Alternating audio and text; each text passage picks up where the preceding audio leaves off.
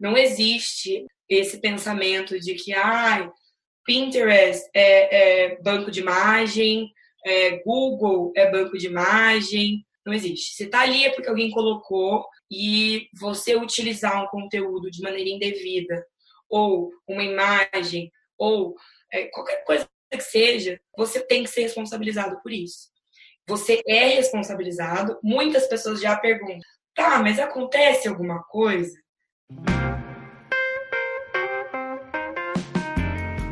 Começando mais um Arte Academia Podcast, um bate-papo sobre pintura e desenho acompanhado de histórias inspiradoras.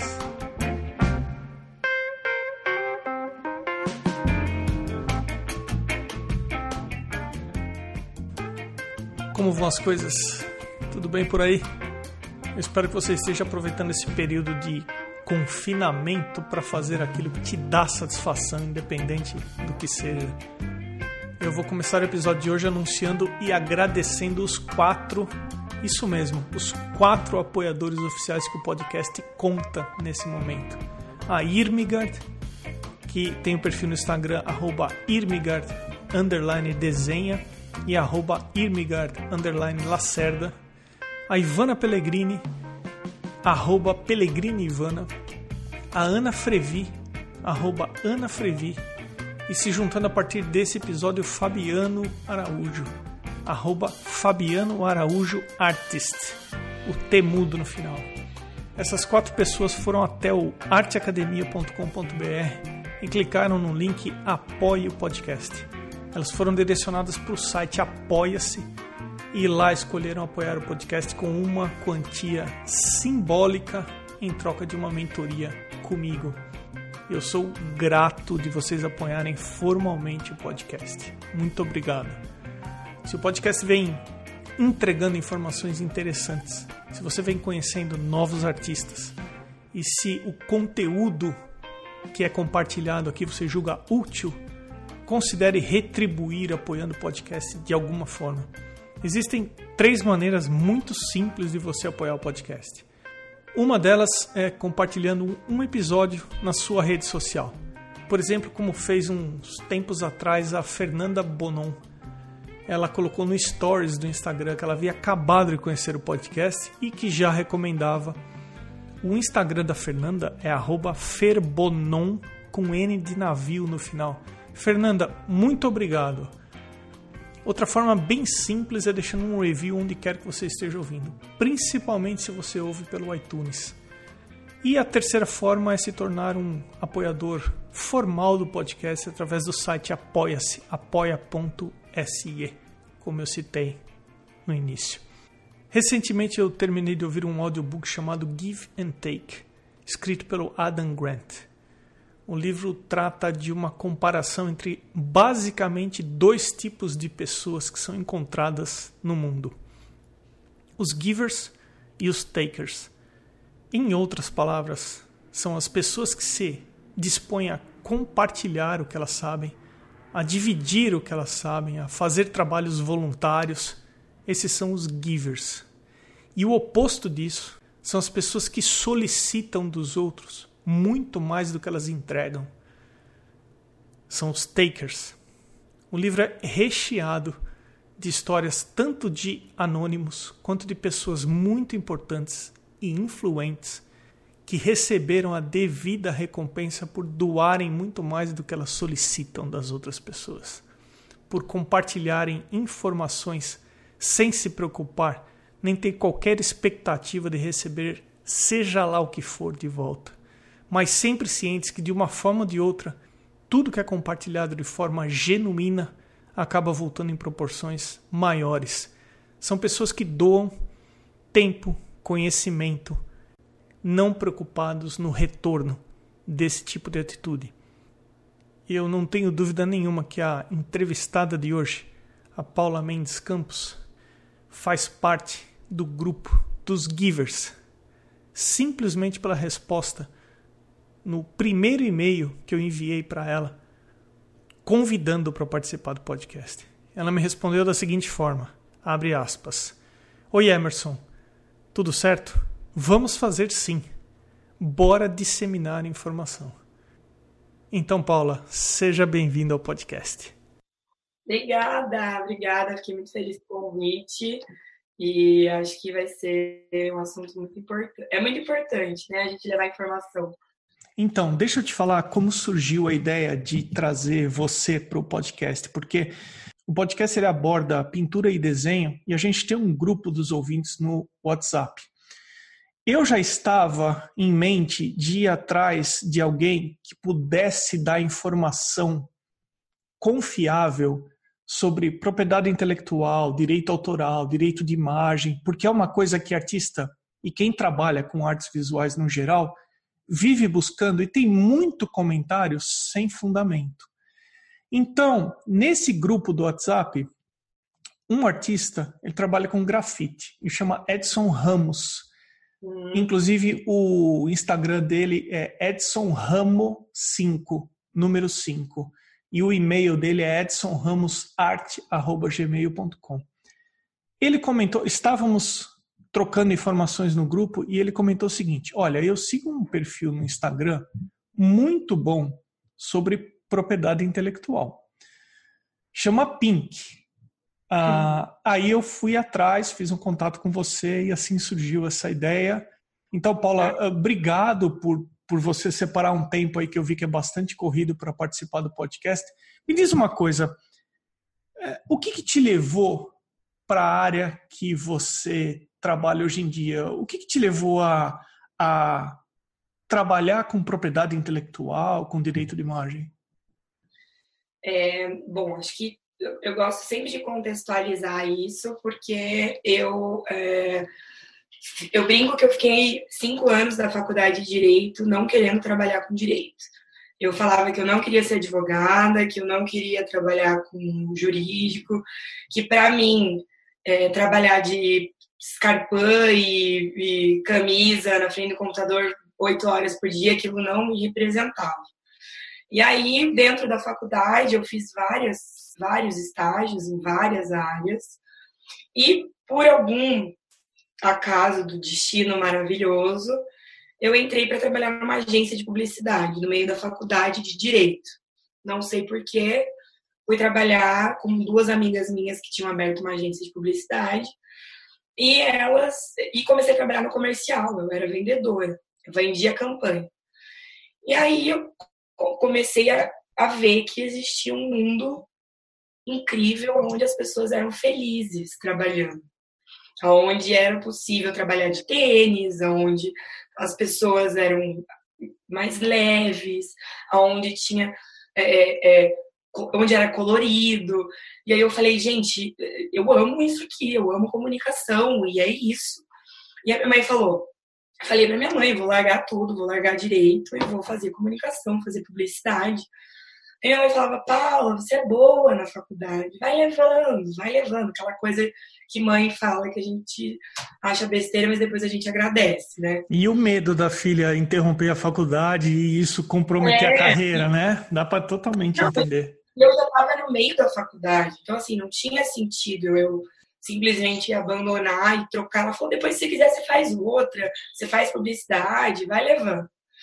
E aí, é, no, no último ano da faculdade, eu estava trabalhando na agência, comecei a estudar sobre comunicação, sobre branding, sobre desenho, sobre é, o que eu não fazia ideia o que, que era briefing, o que, que era brainstorm, o que, que era identidade visual, PSD. Eu falava assim, gente, esse mundo, né? E aí, no último período da faculdade, o meu avô é escritor e a gente teve um, um, um, uma rede de, de, de canais digital usou é, uma parte de um conto, de uma crônica do meu avô. E a meu avô já era, já era falecido, e a minha avó vivia do direito autoral do meu avô. E aí começaram a me mandar, os meus amigos sabiam né, que ele era meu avô, começaram a me mandar, nossa, que legal! A empresa X usou o nome de vocês no filme tal, e foi um filme que bombou no Brasil. E aí eu olhei para minha avó e falei, vó, a gente não ganhou nada com isso nada. A gente não ganhou um real, não pediram a nossa autorização para usar isso. E a minha avó viveu a vida toda com o direito autoral do meu avô, dos livros do meu avô, dos contos do meu avô. E aí eu falei, gente, nós precisamos fazer alguma coisa. E eu comecei a estudar sobre direito autoral. E foi minha primeira, meu primeiro grande caso de direito autoral e dentro dessa área. E aí, nessa altura do campeonato, eu tive a matéria de propriedade intelectual na faculdade e eu me encantei, porque eu tinha um background dos artistas, porque nessa altura do campeonato todos os meus amigos eram design, publicitário, porque eu trabalhava na agência, era, eram as pessoas que eu andava, mas eu era a que fazia direito da galera. Então as pessoas me perguntavam muitas coisas. Paula, como é que faz para proteger isso? Tá, se eu crio isso, eu posso colocar no meu portfólio, eu não posso. Então, eu tinha um background que os meus colegas de classe não tinham, não faziam ideia da problemática. E aí eu falei, gente, olha aí, existe um mercado aí que não é atendido, e não é atendido. Inclusive, a gente, um dos projetos que a gente tem dentro da Pink é de formação para profissionais na área de direito, dentro dessa área, porque mesmo quando a gente tem essa matéria na faculdade, que não são todas que têm, é muito raso, é muita pouca informação. E é, é, até quando você vai se especializar nisso, é, você tem pouca coisa, assim, não, não, tem um manual, não é que nem um código civil, você pega a lei e você entende tudo. Não. E as coisas estão acontecendo, o mundo está acontecendo, e aí surgiu a ideia de criar a Pink. É, e eu falei, gente, eu preciso achar um louco que acredite no meu projeto. E aí o meu sócio entrou, meu sócio trabalhava como advogado numa multinacional. E aí ele resolveu topar essa loucura da gente abrir uma empresa que atende é, é, os artistas e criativos e cor-de-rosa. E eu falei, ele falou, Paula, mas ninguém vai dar credibilidade pra gente a gente é cor de rosa, a gente vai ser cor de rosa, como assim? Falei, vão, porque é isso é o nosso diferencial. Então eu brinco que a gente tem uma missão assim, um pouco, um tanto quanto ousada, que é proteger a criatividade das pessoas. Eu acho que a identidade visual de vocês tem tudo a ver com o mercado de vocês, porque primeiro, vamos esclarecer que o Pink não é com K, é P-E P-I-N-C, mas é Pink a marca, né? É, e aí todo mundo pergunta, né? Por que Pink? Da onde que saiu Pink? Pink é um, nossa, é super legal, é um nome moderno, mas na verdade significa propriedade intelectual Nunes e Campos. Então, assim, surgiu ah, mas tudo meio da loucura, mas foi incrível, assim. Eu, hoje eu, eu sou apaixonada pelo nome da empresa, meu sócio também. Ô Paulo, onde você está? Em que, que cidade você está? A nossa sede hoje é em Curitiba, mas a gente tem cliente no Brasil inteiro. Eu vou para São Paulo pelo menos uma vez por mês para atender os clientes lá. E como a gente faz tudo pela internet, a gente consegue atender clientes no Brasil todo. Então a gente tem, e fora do Brasil também, a gente tem clientes na Alemanha, é, Maranhão, Manaus, é, é uma loucura, assim. Tá.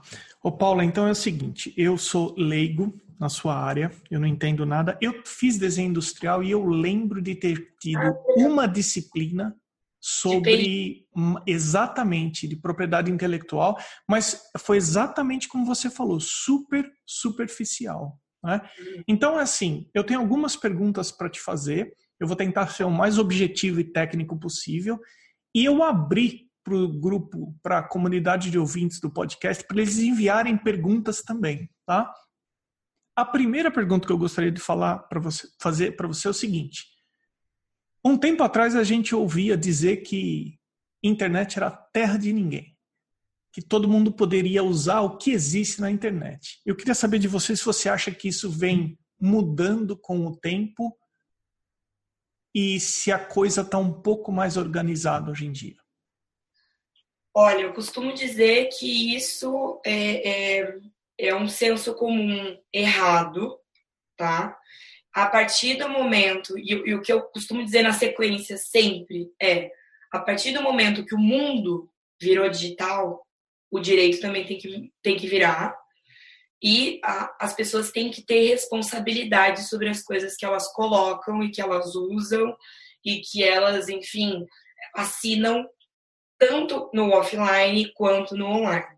Não existe é, é, esse pensamento de que ah, Pinterest é, é banco de imagem, é, Google é banco de imagem. É, não existe, não existe. Se está ali é porque alguém colocou e você utilizar um conteúdo de maneira indevida ou uma imagem ou é, qualquer coisa que seja, é, você tem que ser responsabilizado por isso. Você é responsabilizado. Muitas pessoas já perguntam, né? Tá, mas acontece alguma coisa? Dá alguma coisa, né? Sim, já existem muitos julgados no Brasil e fora do Brasil. É, o direito está se atentando a isso. Não é uma coisa tão nova assim. E, e assim, a gente já tem muitas jurisprudências já que colocam sim a responsabilidade sobre o que é feito dentro do mundo digital. Então, essa máxima de que terra não é internet, terra é internet de ninguém, é, eu posso fazer o que eu quiser, não, não colocou no, coloquei, eu postei meu desenho no Instagram, qualquer um pode usar. Não existe isso. No episódio 2, com a Adriane Galindo, ela é uma ilustradora em aquarela e uma empresa usou imagem dela para colocar em rótulo de vinho, se eu não estiver enganado. E aí ela consultou o advogado e o advogado falou para ela o seguinte: Imagina os carros que estão na via pública. É, todo mundo tem acesso a esses carros, mas cada carro que está estacionado, ele possui um dono. Então você não pode chegar lá, pegar o carro e sair como se não tivesse dono. Isso está certo? É o raciocínio é mais ou menos esse aí com o que é colocado na internet? É, eu, eu acho que assim, ó, é, sempre quando se fala, eu trabalho dentro da, dentro da nossa empresa, a gente tem várias áreas, né?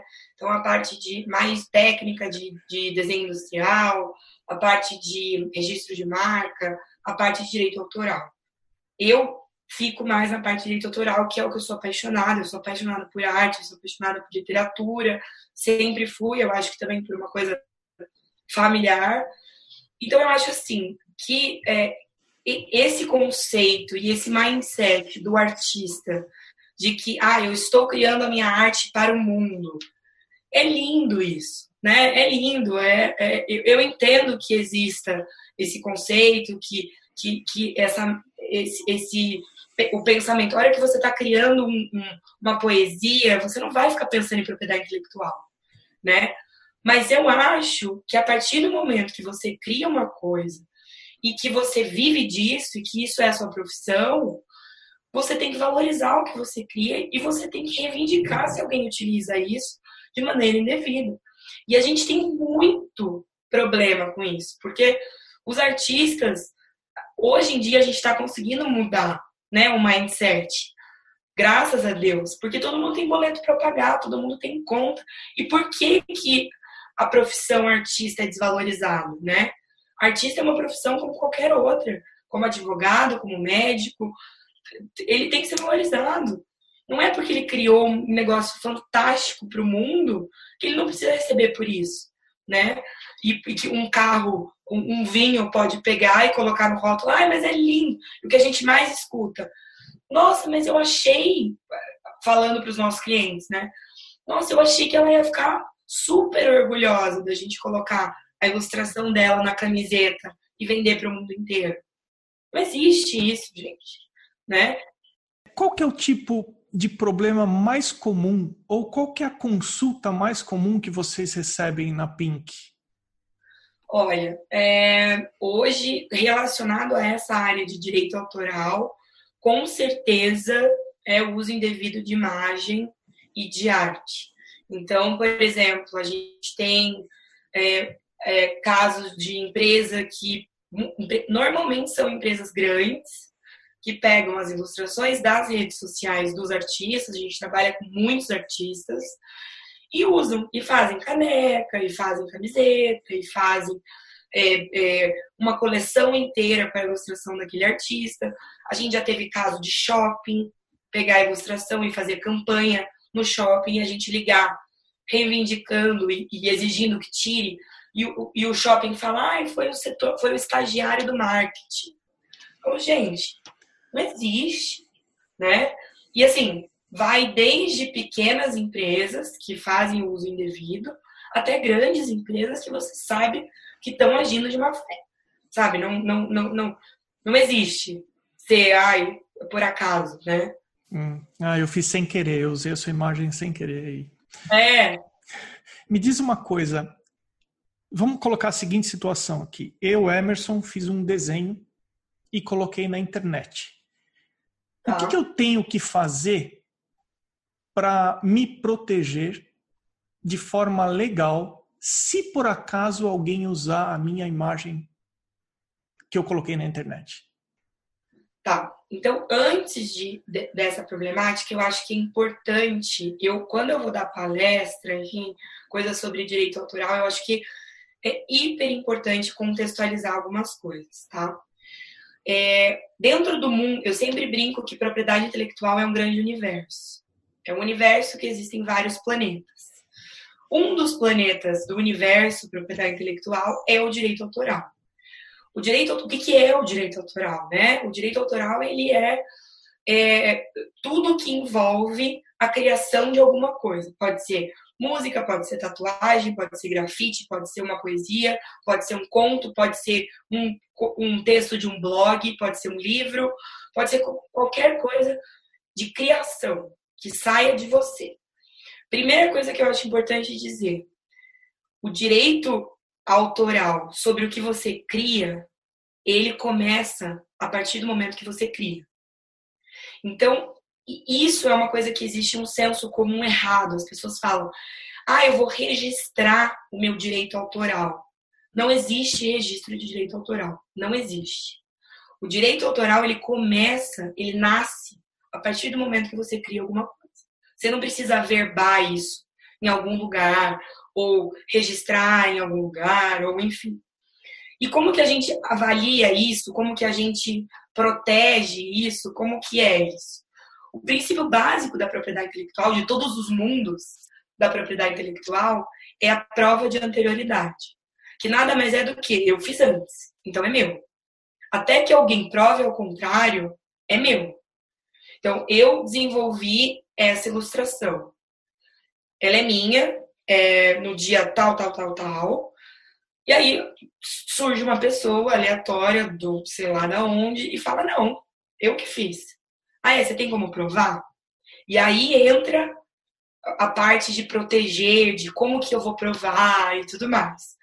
Então, o que, que, o que, que a gente consegue fazer dentro da parte de direito autoral? Não existe registro de direito autoral, existe ato declaratório de direito autoral. Então, quanto mais coisas você tiver que afirmem, que mostrem que você fez aquilo antes, mais você vai estar no game e mais você vai conseguir provar que de fato você fez antes. Então, por exemplo, segundo a lei de direito do autor do Brasil, o que, que a gente consegue, aonde que a gente consegue averbar ato declaratório? Na Biblioteca Nacional, na Faculdade de Belas Artes do Rio de Janeiro, mas hoje, a gente já, com essa coisa de internet, do digital, é, é inviável, é impossível que você faça a verbação de tudo que você criar, de tudo que você postar na Biblioteca Nacional, que demora 180 dias para avaliar o teu, o teu trabalho e te dar uma declaração. Então, a gente tem vários, é, é, várias outras coisas que a gente pode fazer.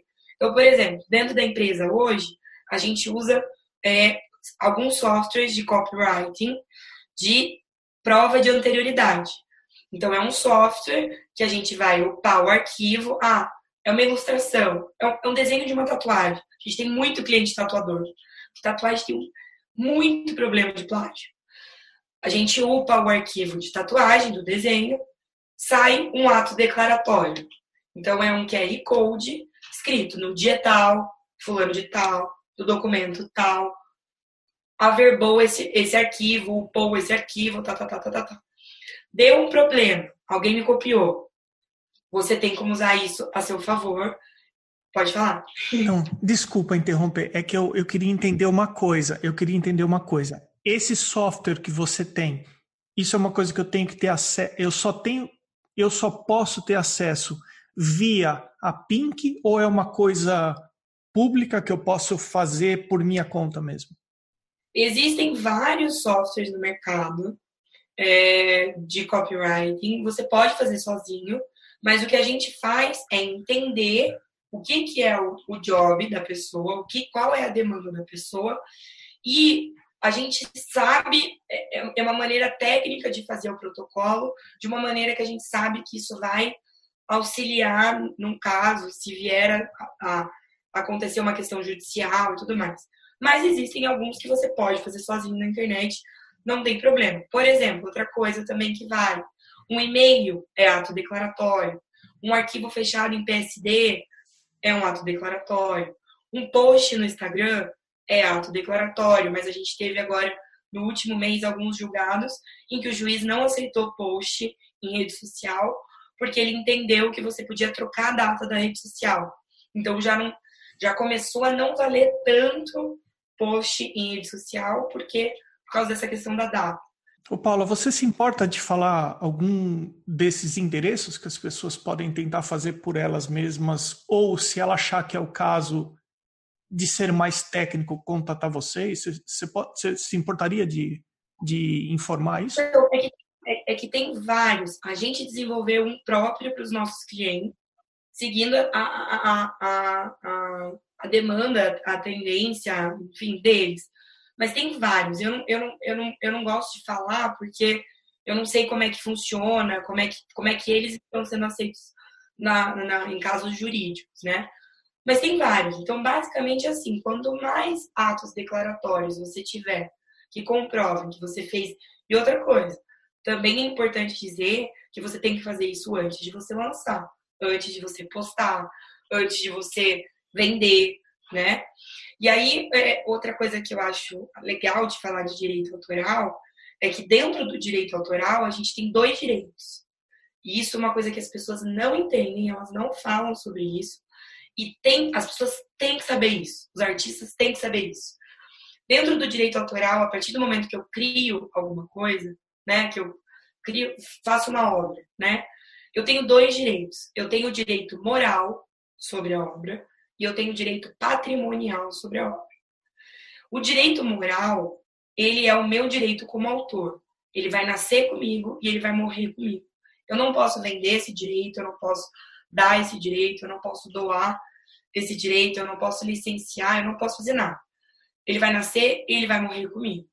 E o direito patrimonial sobre isso, sobre o que eu crio, sobre, enfim, aí sim, aí eu posso licenciar, eu posso vender, eu posso é, é, doar se eu quiser. E aí, isso que as pessoas não entendem essa diferença. Então, por exemplo, uma coisa que é muito comum, que me perguntam muito na, no nosso Instagram, e por e-mail e tudo mais. Faço, sou artista, sou, sei lá, diretor de arte. Faço parte de uma agência. E eu fui contratado para trabalhar numa campanha e eu desenvolvi uma campanha para uma empresa X. A agência, ela me faz assinar um termo dizendo que eu não posso usar isso como no, no meu portfólio. Eu não posso, é, não, mesmo se eu sair da agência depois, eu não posso publicar isso. Isso não, não tem sentido, esse termo que as agências fazem os artistas assinar. Porque a partir do momento que eu crio, é, é meu, o direito moral é meu. Eu não posso vender a campanha para outra pessoa, eu não posso fazer dinheiro com aquela campanha, mas eu posso usar no meu portfólio porque isso é o meu direito moral. Então, é, é uma cláusula super, super abusiva que a gente consegue derrubar na justiça e que a gente já teve problemas de artistas com ex-contratantes ou em jobs pontuais com isso, assim. Então é muito importante. Nossa, super importante, super legal. É, Paula, é, por mim a gente ficava umas quatro horas conversando aqui, porque é interessante demais, mas eu sei que você está apertada no horário aí, eu sei que você está correndo, mas enfim, eu abri no, na comunidade dos ouvintes do podcast para enviarem perguntas e eu recebi três perguntas muito parecidas, tá? Tá. Uma é da Célia Luísio, o Instagram da Célia é celia.artista. Outra é da Raquel Fernandes, o Instagram dela é arroba artsraquelfernandes. E outra é do Francisco Gomes, o Instagram é arroba francisco.gomes.3304673. De uma maneira geral, eles me perguntaram o seguinte.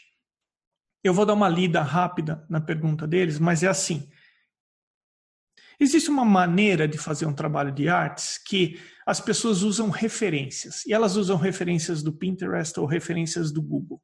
Sim. Então, para quem trabalha, por exemplo, com arte realista, ele vai tentar reproduzir da maneira mais fiel que ele consegue a imagem que ele pegou como referência do Pinterest.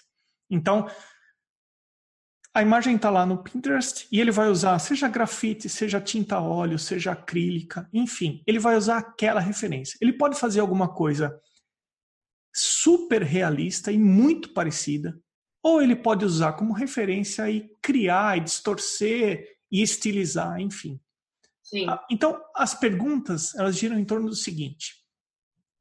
Usar como referência uma fotografia que encontra nas redes sociais ou na internet e dar uma leitura própria para essa imagem, usando como referência para produzir uma pintura, uma aquarela, ou seja lá o que for. Eu corro o risco de infringir direitos autorais?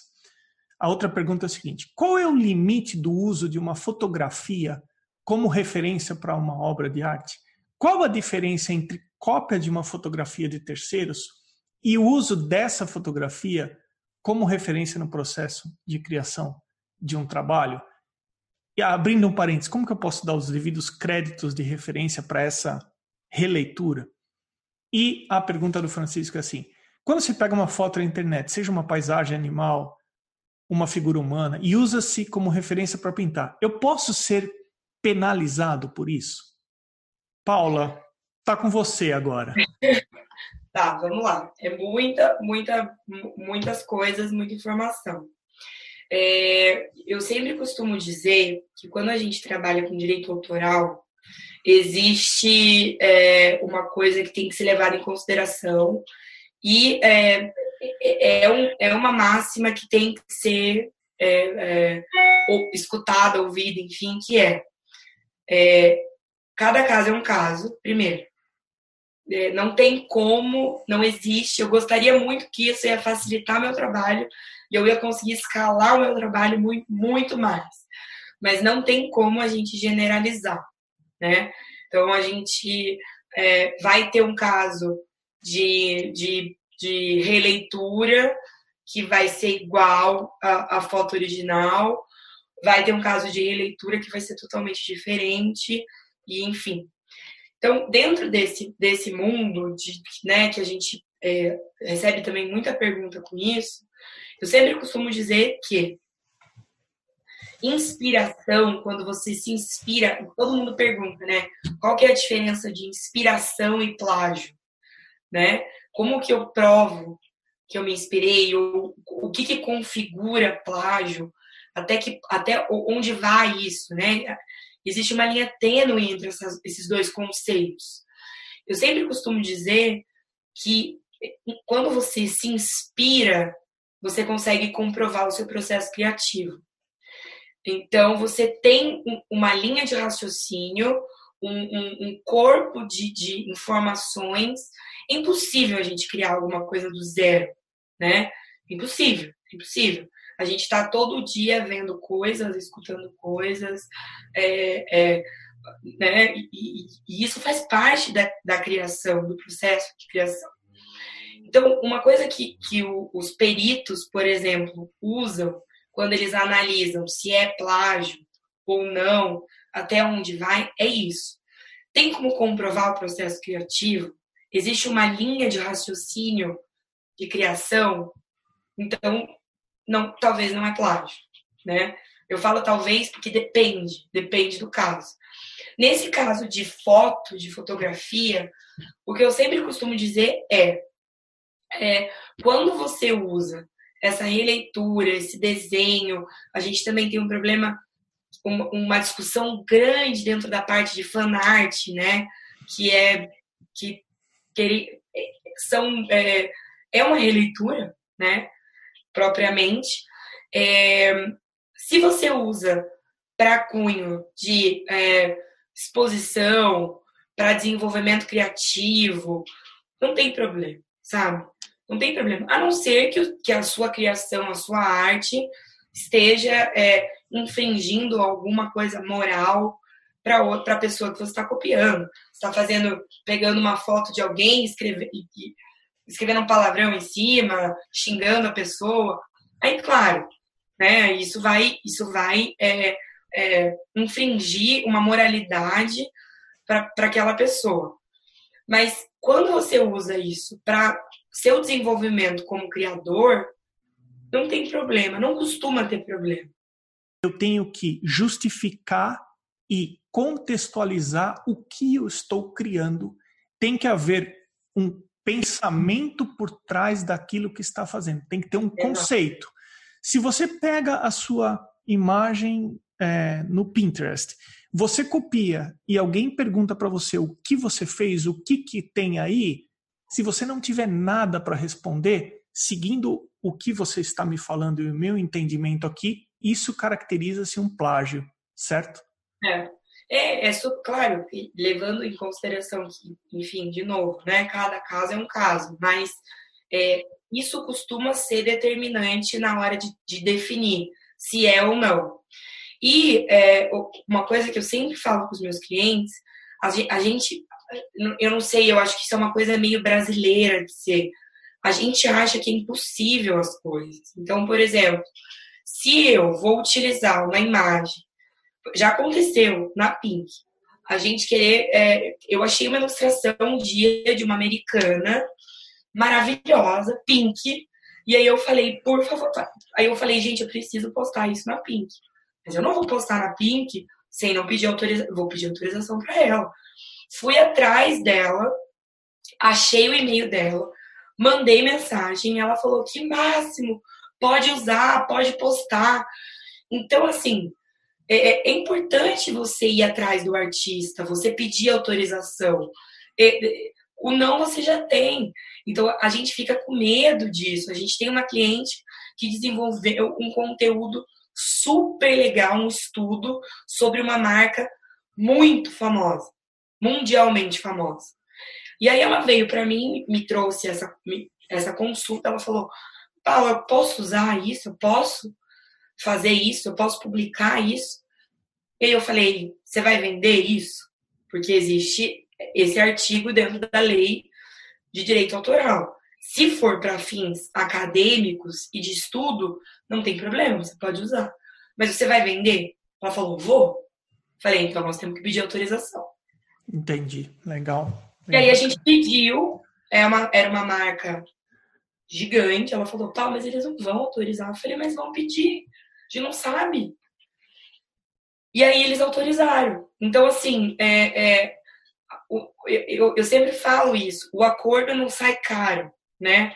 Então é muito melhor ela, que é super pequenininha, é, é, é, uma, é uma, uma pessoa aqui do, né, do Brasil, fez um estudo super legal, é, é, super, é, é muito melhor ela, ela se antecipar, ter essa, esse conceito preventivo de proteção, do que ela tá lá vendendo e chega uma intimação pedindo uma indenização absurda em euro, né? Imagina. Então é, é, então a gente tem que parar com, essa, com, esse, com, esse, com esse sentimento de somos muito pequenos.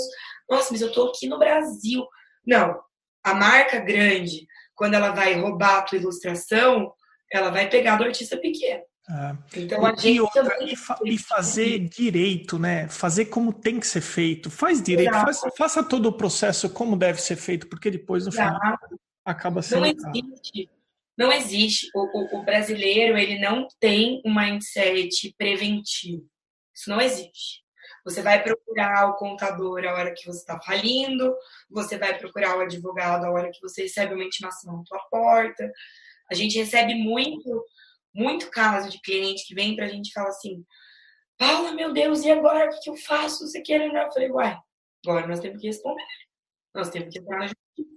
Olha só, é. a Raquel Fernandes tem mais uma, duas, quatro perguntas para você. A Raquel Fernandes, o Instagram dela é Arts Raquel Fernandes. Ela fala assim: de certa forma você já respondeu, mas vamos lá. Como você mesma disse, é, cada caso é um caso, né? É. Já tive problemas com pessoas usando imagens minhas. Um estilista fez uma coleção para uma raça de cavalos e usou uma pintura minha, colocando um fundo diferente e colocando a assinatura dele onde estava a minha. Eu estou há quatro anos na justiça. Uma confecção fez referência clara a uma pintura minha, mesmo estilo, mesmo traço dos cavalos, porém com cores e composições diferentes. Isso é plágio? Isso é uso indevido da imagem? Eles teriam que me dar créditos ou não é necessário? O que seria o correto fazer para proteger? De certa forma, você respondeu no início, mas. É. Para proteger, foi como eu falei: existe, existem várias maneiras de você constituir atos declaratórios que provem a anterioridade daquilo que você criou. Com relação a essa questão do plágio, é, tem que analisar, né? Tem que ver, tem que colocar os dois, tem que ver, tem que analisar, e aí a gente pode pedir uma perícia judicial que prove isso, o plágio, que determine o plágio como plágio.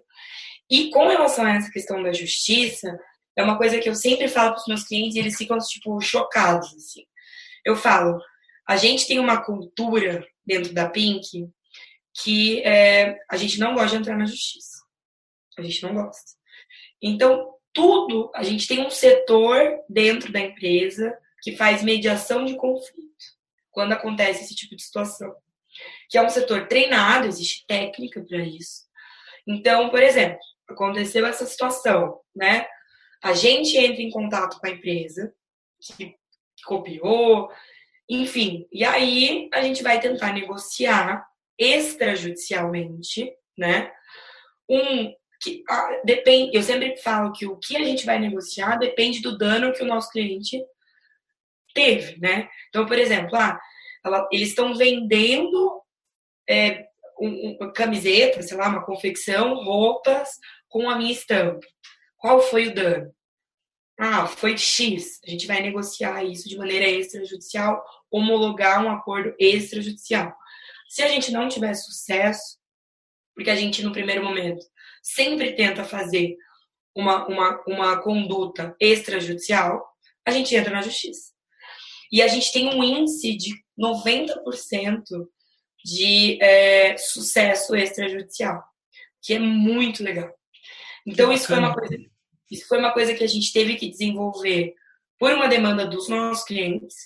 Foi uma coisa que eu, sinceramente, arrisco em dizer que, que da maneira com que a gente faz, na dinâmica que a gente faz, só a gente faz, então é, é, é muito é rápido, é jovem, a gente explica para a empresa, olha, porque eu sempre falo que existem dois tipos de pessoa que copia, né? Existe a, a, a dona Maria, que vende no Elo 7 e que vai criar, vai produzir uma caneca lá naquele negócio que ela tem, naquela prensadeira que ela tem dentro de casa e vai vender no Elo 7 com a minha ilustração.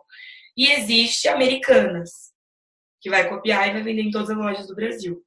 As duas estão erradas. Eu não tiro o erro da Dona Maria e a gente não pode deixar de reclamar porque é a Dona Maria. Ela tem que saber que aquilo vem de algum lugar e que o artista tem que ser rentabilizado e creditado, né? Mas é, é, existe um, um, um, um tipo de. Né, é, delicado o jeito que você vai contactar a Dona Maria, quanto você vai pedir de indenização para a Dona Maria e para Americanas. E já aconteceu, isso é uma coisa que eu falo e muito orgulho, já aconteceu, a gente tem um approach tão diferente que já aconteceu da pessoa, da empresa grande que estava copiando o artista, contratar o nosso cliente depois da nosso, do nosso contato, de, por, porque não sabia mesmo de onde era o artista. Ah, que legal, que bom vocês entrarem em contato comigo. Pô, a gente quer contratar ele porque a gente quer fazer uma coleção, ele é muito legal, vendeu super bem. E aí a gente homologa esse acordo e, esse, e essa relação de, de, de entre o fornecedor e o artista. Então, acho que isso é muito legal, vale muito a pena e, é, é, pensar, né? E, e reivindicar, né? Eu acho então, que... sabe, sabe como que eu tô lendo, sabe como eu tô entendendo isso que você está me passando? É o seguinte, reivindicar os direitos, vocês da Pink fazem o processo de uma maneira fluida. Não é, não significa partir para briga. É isso, que, é isso que eu estou entendendo aqui. Não, e assim, é, é, é, por exemplo, no caso dela, que ela colocou aí na, na questão, ela está há quatro anos na justiça, a gente sabe como é a justiça do Brasil. A gente sabe. Então, o acordo, ele é bom, tanto para o nosso cliente, quanto para a pessoa que, que sabe que está errada, porque na maioria dos casos não tem discussão. Me desculpa, mas uma empresa grande, com 600 colaboradores virar para nós e falar, ah, foi o estagiário do marketing. Só que o que acontece? As pessoas, elas, os artistas, eles costumam procurar profissionais que não são especializados, pessoas. Já aconteceu de cliente nosso ir procurar advogado e o advogado virar e falar assim: não, deixa para lá, direito autoral não leva nada. Eu falo, gente, mas como assim? É por isso que nos Estados Unidos as coisas são tão sérias. Porque se você faz isso com um artista dos Estados Unidos, ele leva público. Vira um, um caos no Twitter, no Facebook. Eles não admitem. Eles não admitem. Eles não admitem. Então é isso que eu falo. A gente tem que mudar o pensamento de artista brasileiro. Artista é profissão, sim.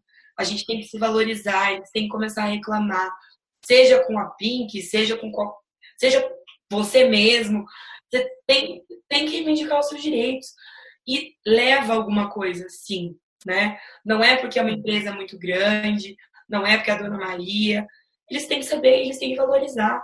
E, e eu bato muito nessa tecla porque a gente sabe de histórias de artistas que isso interrompe o processo de criação. Isso interrompe a gente, a, a gente tem caso de cliente nossa que me liga chorando e fala: eu vou parar de desenhar, eu vou parar de publicar na internet. Porque é um absurdo um shopping pegar uma ilustração minha e fazer uma campanha sem me consultar, sem me dar um real. Sabe? É meu trabalho. Então é, é muito sério isso, é muito sério. Então eu acho que é super importante isso aqui que a gente está fazendo, de levar informação, de, de, de, de qualidade e, e, né, tentar, pelo menos, levar uma informação de qualidade, é, é, é, porque falta informação. As pessoas não sabem disso. Né? Paula, para você ter uma ideia, o quanto eu julgo a informação que você está passando é importante para a comunidade do, do Watch Academia Podcast, eu estou olhando toda hora aqui no nosso monitor se está gravando, porque eu estou preocupado em não deixar de gravar, em perder alguma coisa, entendeu? Olha só. A Célia, o Instagram dela é célia.artista. Ela, ela, ela pergunta de uma maneira geral, ela pergunta o seguinte: se eu vou pedir para alguém pousar para mim, e eu vou fazer um desenho de observação dessa pessoa. Imagina que você, Paula, é modelo e você vai tá. ficar por três ou quatro horas pousando para mim. Tá. Ah, eu preciso pedir uma autorização para usar a imagem dela na, no meu desenho. Ah, eu preciso pedir algum tipo de documento específico, um documento de autenticação via cartório, uma declaração simples ou até uma declaração de próprio punho autorizando, eu preciso fazer isso para usar a imagem dela? Olha, é, preciso é muito, né? O que eu indico, sim. É, é, a gente tem uma informalidade muito grande dentro do mundo artístico, dentro do mundo de criação e até dentro do mundo de tecnologia, porque a gente trabalha muito com startup, com propriedade intelectual dentro de faculdade. Então é, é muito é muito confuso. Eu sempre falo que o, que o acordo, um bom acordo não sai caro e é muito verdade. Assim. O que é acordado antes é, é, é, é muito difícil de dar um, um, um, um problema depois. Então, assim, não custa, faz, faz, não precisa ser é, com, com reconhecimento em cartório, mas se você tiver um contrato de gaveta mesmo, né, um, um termo de utilização de uso de imagem, isso já vai ter alguma validade para você se essa pessoa vier te reivindicar alguma coisa. Não esquece sempre de colocar data, é, mês, ano, porque se não tiver data é inválido. Faz a pessoa assinar, coloca sempre uma testemunha, duas testemunhas. E isso, claro, não é uma coisa incrível, maravilhosa, juridicamente falando, mas como a gente sabe da informalidade que, que, que rege esses contratos, ah, é o meu amigo que vai é, é pousar para mim, é o, é o meu, sei lá, não, não custa. Então eu acho que é, é, é legal fazer sim. Tá, muito bom. É, a dúvida também é da Mônica Mendes. Eu só esqueci de ler o nome aqui. O Instagram é Mônica Mendes Artista. Ela fez exatamente a mesma pergunta. Se devemos pedir, além de permissão verbal, que a pessoa assine um documento, alguma coisa do tipo. Até um e-mail, nesse caso, também tem validade. Então, ah, você pode só me mandar, por exemplo, você vai convidar alguém por e-mail, sei lá, ou por Instagram, que acontece, né? Ou por WhatsApp, enfim. Ah, não, você só me manda um e-mail, então, dizendo que você concordou, que a gente vai fazer isso, isso e isso, no dia tal, tal, tal, tal, em tal lugar. E aí é, é, também é, já é legal. Assim. Tá. Eu tenho mais duas perguntas aqui. Essa da Leila, ah, o Instagram da Leila é Castelan Pelizer, Castelan com dois L's e Pelizer com Z, é a Leila Castelan Pelizer. É, de certa forma, você já respondeu lá no início, mas é o seguinte: três anos atrás tentei registrar uma obra, mas não consegui. A Biblioteca Nacional faz esse registro? É melhor que seja lá? Em que cartório eu devo fazer o registro? Tal registro assegura somente a criação ou agrega algum outro tipo de valor? E, por outro lado, como ficaria a citação e onde seria a referência? Em revisões bibliográficas, podemos sabemos como citá-las, onde e como, mas em uma obra de arte que por vezes nem é registrada, como seria? Tá, calma, vamos por partes, que é muitas perguntas. Tá bom. Vamos lá. Como eu, como eu comentei já, é, se, se, a gente for seguir a, o a lei de direito do autor, os lugares aonde se faz esse tipo de registro de, registro de ato declaratório é, é, na Biblioteca Nacional ou, no caso de arte, na, na Faculdade de Belas Artes do Rio de Janeiro. Não me pergunte por que Rio de Janeiro, mas é. Por incrível que pareça, a Biblioteca Nacional ainda se faz o registro físico, o que eu acho um absurdo, em tempos atuais. Nos dias de hoje. Menor sentido, mas é físico até hoje. É bem. É, é, é demorado. É, hoje eles, eles falam, né? Que eles levam 180 dias para tirar o ato declaratório, para te dar a declaração daquele conteúdo, daquele, daquele tema, enfim, daquele livro.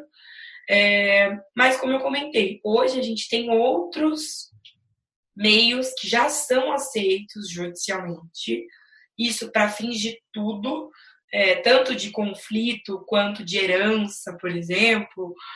Ah, eu tenho, eu sou um, autor, um grande autor, só porque, até porque os grandes autores hoje foram para o digital, né? Então eles estão no Kindle, eles estão no, na internet, eles e, e como que eu faço essa regulamentação? Eu até estava num, num, evento é, é, mês passado no Rio de Janeiro, que era um, um grande professor, que é o advogado da, do, do Museu de Arte Moderna do Rio de Janeiro, e o, o trabalho de doutorado dele foi sobre isso, foi sobre o direito autoral dentro desse novo mundo, né, de Kindles e de Netflix, Instagram e Instagram é muito louco. Então assim, tem que avaliar e a gente sempre costuma dar é, para os clientes opções e, e, e, e, vias práticas e mais rápidas e que vão te garantir do mesmo jeito seu direito no futuro, caso você tenha algum problema, caso você queira passar, licenciar isso para alguém. É... Ela comentou das referências, né?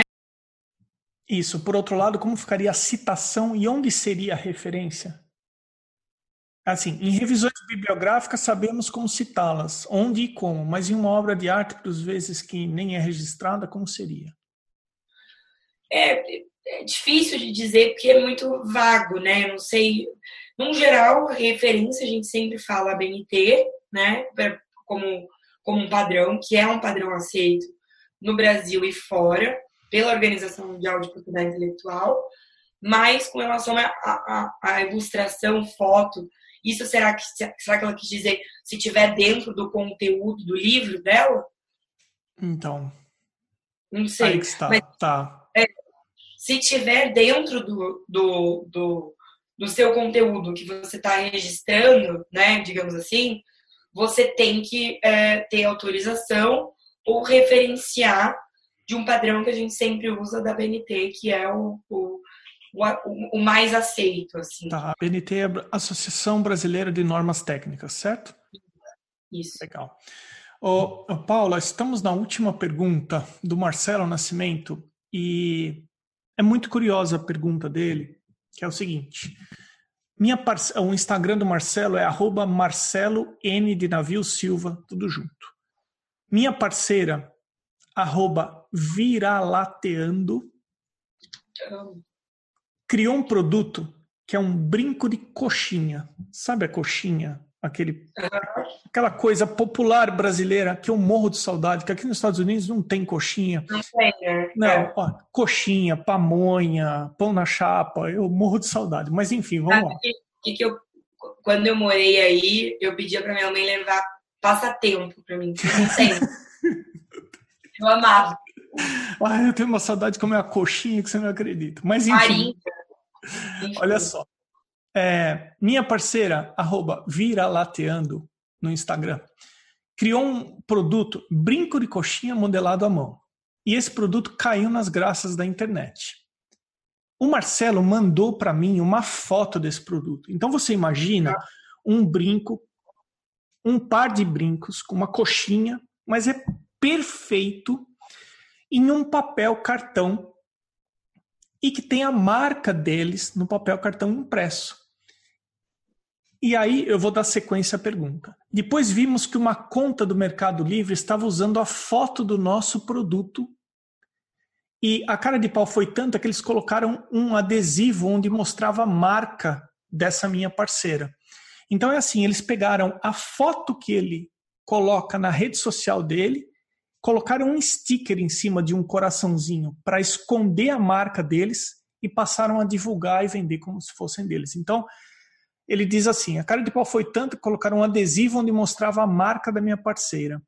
Questionamos o Mercado Livre e disseram que só poderiam tirar a publicação se fosse apresentado um registro legal da foto. Essa postura está correta? O que podemos fazer para nos proteger disso? Ficaria inviável registrar cada foto da nossa marca. Comparando as imagens, fica clara a intenção de cópia leviana. Como que ele poderia lidar com essa situação, Paula? Por favor. Então, é, esse caso é muito mais comum do que parece. A gente tem, assim, diariamente esse tipo de situação. Loja que usa foto, é, gente que pega imagem própria da pessoa e usa a imagem, já aconteceu o caso, uma dentista pegar uma imagem de uma pessoa aleatória, que é a nossa cliente, hoje, né? E usar no portfólio dela, sendo que essa cliente nunca tinha ido na dentista. Começa, tipo, ah, tenha seu sorriso assim, assim, assim. E colocar em cima da foto da pessoa uma foto que ela colocou na rede social. É, acontece muito, muito. Concorrente usar foto de divulgação, nas redes sociais, muito, muito mais do que vocês imaginam. É, no caso do Mercado Livre, quando é um caso pontual, quando a gente consegue é, é, chegar na pessoa que está copiando, que está usando indevidamente a imagem, é muito melhor, sempre funciona mais a gente notificar ou entrar em contato com a pessoa. E é diferente quando a pessoa que é copiada entra em contato ou quando é um terceiro que entra em contato. É diferente. Quando você fala terceiro, diz, por exemplo, a Pink é um terceiro ou não? É, uma ah, empresa, ah, entendi. Entendi. um advogado, X ou sei lá, né? É diferente porque a pessoa fica com mais medo. A gente já manda o número do as leis por inbox, eu mando. Eu brinco que é uma notificação extrajudicial Instagram, um direct extrajudicial. A gente fala que é dentro da Pink. Então a gente já manda tudo. Ah, tá copiando a minha marca. A gente já manda o número do processo do registro de marca, a lei que está infringindo, o prazo que ela tem para tirar. E assim, costuma funcionar. Isso é um trabalho nosso, um produto nosso, que a gente teve que criar por uma demanda que existe, né? Quando é o caso do Mercado Livre, é o 7, Peixe Urbano, que são lojinhas dentro de uma lojona, a gente tem algumas é, é, é, é, opções. A gente notifica, a gente tenta localizar o vendedor, então o vendedor final, e notifica ele extrajudicialmente, mas é um documento. É um documento que se envia físico ou via digital, depende do caso. O que, que a gente verifica que vai ser mais efetivo. E, beleza, se a gente não tiver retorno, a gente notifica o Mercado Livre. E aí também, coloca a lei, coloca as duas fotos, o que está infringindo, papapá, papapá, papapá. Já é uma coisa que a gente faz com regularidade. Então, o ideal é que, e eu acho que a diferença também é como você aborda a pessoa que está te copiando. É o que eu falo aos meus clientes. Você vê, viu que a pessoa está te copiando.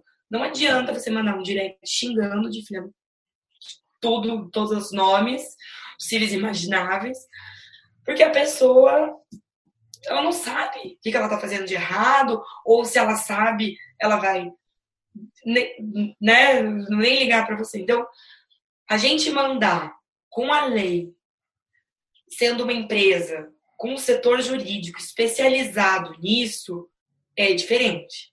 Então dá medo, eles ficam com medo. Então, e, e que bom, porque aí a gente não tem que entrar na justiça. Então é, é, é interessante nesse caso verificar as leis, né? Colocar as leis de repente no, no, no na mensagem. mensagem e é, mandar essa notificação extrajudicial num primeiro momento e tentar acordar isso que eles não, para que eles não usem mais essa imagem. E tentar, verificando esse produto, criar, né? A gente tem que, tem, teria que ver o produto mais é, especificamente, mas tentar criar alguma maneira dentro de propriedade intelectual o que, que vocês poderiam fazer para proteger o produto também. Porque isso seria mais uma coisa para vocês usarem a favor de vocês em caso de plágio, cópia, enfim. Muito legal. Ô Paula, eu sou muito grato de você ter separado o seu corrido e disputado tempo para esclarecer e, e, compartilhar todas essas informações que são tão importantes. Para a gente fechar essa tua entrevista, o que, que você recomendaria para o pessoal que desenha e que para o pessoal que pinta para proteger um pouco mais o que eles criam? Eu acho que assim, é, todos os nossos clientes, artistas, amigos, enfim, né, a gente trabalha com esse mercado todos os dias. Eles têm muito. Eu já, eu já ouvi coisas do tipo: eu tenho medo de postar, porque alguém vai copiar. Eu acho que você. Não, não, não existe, eu sempre falo isso para os meus clientes: não existe um jeito da gente evitar a cópia a todo custo. Existe um jeito da gente se proteger caso ela aconteça. Então são duas coisas diferentes. Você vai, quanto maior você fica, quanto mais relevante no cenário você fica, e quanto mais fãs você tem, quanto mais, é, quanto mais gente a sua arte atinge, mais gente vai te copiar. Isso é fato, né? Isso é fato, isso acontece. E é, eu sempre falo, é, é, o, o, os, os, os, os ruins artistas copiam, os grandes artistas são roubados. Então, para você ter segurança de atuar em ca, né, no caso de você sofrer uma, uma questão dessa, eu acho que você tem que buscar informação. Eu entendo, eu entendo a frustração dos artistas, porque não existe informação de qualidade na internet, existe, como você falou no começo, existe muita coisa errada, existe muita coisa desatualizada. Então você vai falar com uma pessoa que trabalha com direito autoral, ela vai te mandar, ela vai falar assim, não, tem muito o que fazer, ou é, registra na Biblioteca Nacional todos os seus posts. Não existe, né? Não existe. Então eu acho que você procurar uma informação de qualidade, você é, é, é tentar buscar isso, por mais difícil que seja, é, é, é importante. E acima de tudo, eu acho que é, caso aconteça, não deixe para lá. Eu sempre falo que cada artista que fala, ah, deixa para lá, isso não vai dar em nada, é um artista que morre em algum lugar no mundo. Tipo aquela história do Peter Pan da fadinha. Então, é, pense, por, por, por menor que você seja, ah, eu tenho 500 seguidores, não vou falar nada. O perfil de um milhão de seguidores está usando a minha ilustração num, num outro conteúdo. Ah, não vou falar nada, deixa pra lá. Não, sabe? Eu acho que vocês, a gente tem que educar o mercado e a comunidade para que sim tem o que fazer. Não, internet não é terra de ninguém e valorizem o trabalho de vocês, porque eu acho que é, é prof... artista é profissão, sim, e é, se a gente começar a reivindicar e se a gente começar a entender o valor do mercado, entender que é uma profissão, como vários outros lugares do mundo já fazem e já estão muito mais adiantados do que a gente, talvez é, as empresas comecem a contratar mais artistas, talvez é, o, game fique mais sério. Então eu acho que isso que é, é, é, é, é minha dica final. Ah, a pessoa ouviu esse episódio e ela pensou o seguinte: você quer saber? Eu vou me precaver e eu vou fazer um contato com a Paula. Como que as pessoas, como que as pessoas podem chegar até a Pink, Paula? Quais são os canais? Eu brinco que quando eu vou dar palestra, assim, para artista ou para ilustrador ou para direito autoral, todo mundo já sai da palestra. Pelo amor de Deus, aconteceu comigo, aconteceu com a minha filha. É muito, é muito louco. E esse assunto é muito legal, porque dá muito pano para manga, tem muita coisa para falar, né? Então, Pink, estamos na, na internet, é, mais atuantes no Instagram, arroba pink underline. É, a gente tem um WhatsApp também que tem uma equipe para responder no horário comercial todos os dias da semana. Então, dúvidas, questões, a gente não cobra por isso. Então, podem mandar lá, a gente responde. Às vezes demora um pouquinho por conta da demanda, mas a gente responde todo mundo. É, tem o e-mail também, contato.pink.com.br, é, site. E é isso, LinkedIn, enfim, tudo. Já aproveito, posso, posso fazer um convite aqui para os ouvintes? Por favor. Bom, aproveito aqui para fazer um convite. É, vai acontecer um evento aqui em Curitiba no dia 30 de abril, é, inclusive, a maioria dos participantes do evento não são de Curitiba. É um evento de trocas de experiência, de arte. Então, vai acontecer oficinas. Chama, o evento chama Topia CWB. Depois eu te mando os, os links. E a gente vai estar participando lá do evento. A gente vai estar com um, um stand é, para tirar dúvidas das pessoas sobre direito autoral, uma oficina e nesse evento nós vamos lançar um e-book para artistas sobre direito autoral. Então, é, acho que vai ser super legal. A gente vai vender esse e-book na internet e vamos ter essa versão física lá, poucas unidades. E esse evento é incrível, vem gente do mundo inteiro para falar sobre arte. tem oficinas de todos os tipos de desenho. É, é um evento bem grande mesmo. Se eu não me engano, são. Posso estar falando bobagem, mas eu acho que são umas 5 mil pessoas. O evento vai ser no Expo Unimed aqui em Curitiba. É um lugar bem grande, é, perto do Barigui, do Shopping Barigui. E é, quem faz esse evento, quem nos convidou, enfim, é a Escola Revolution, que é uma escola de arte que tem muito legal. Nossa vizinha é aqui perto do escritório. Então, é, acho que é, vale a pena, assim, é, se vocês se interessarem, deem uma pesquisada, porque acho que vai ser bem interessante. Paula Mendes Campos, minha cara. Muitíssimo obrigado pela sua participação. Eu acho que foi super esclarecedor. A gente, a gente é tão engajado com a nossa missão que de, de, assim, de levar informação mesmo, que assim, eu sempre fico, sempre estou à disposição. Se depois se tiver alguma ideia de alguma coisa, uma roda de conversa, conte comigo, estamos aí e vamos divulgar. Quando sair, você me avisa a gente divulga. Eu vou te mandar a foto, eu te mando o link do evento também. E, e estamos aí à disposição. Temos que levar esse. esse temos que mudar esse, o pensamento dos artistas brasileiros. Estamos nessa missão. Paula, obrigado, viu? Obrigada a você. Esse foi o episódio 38 com a Paula Mendes Campos. Eu sou Emerson Ferrandini Obrigado pela sua companhia e até o próximo episódio do Arte Academia Podcast.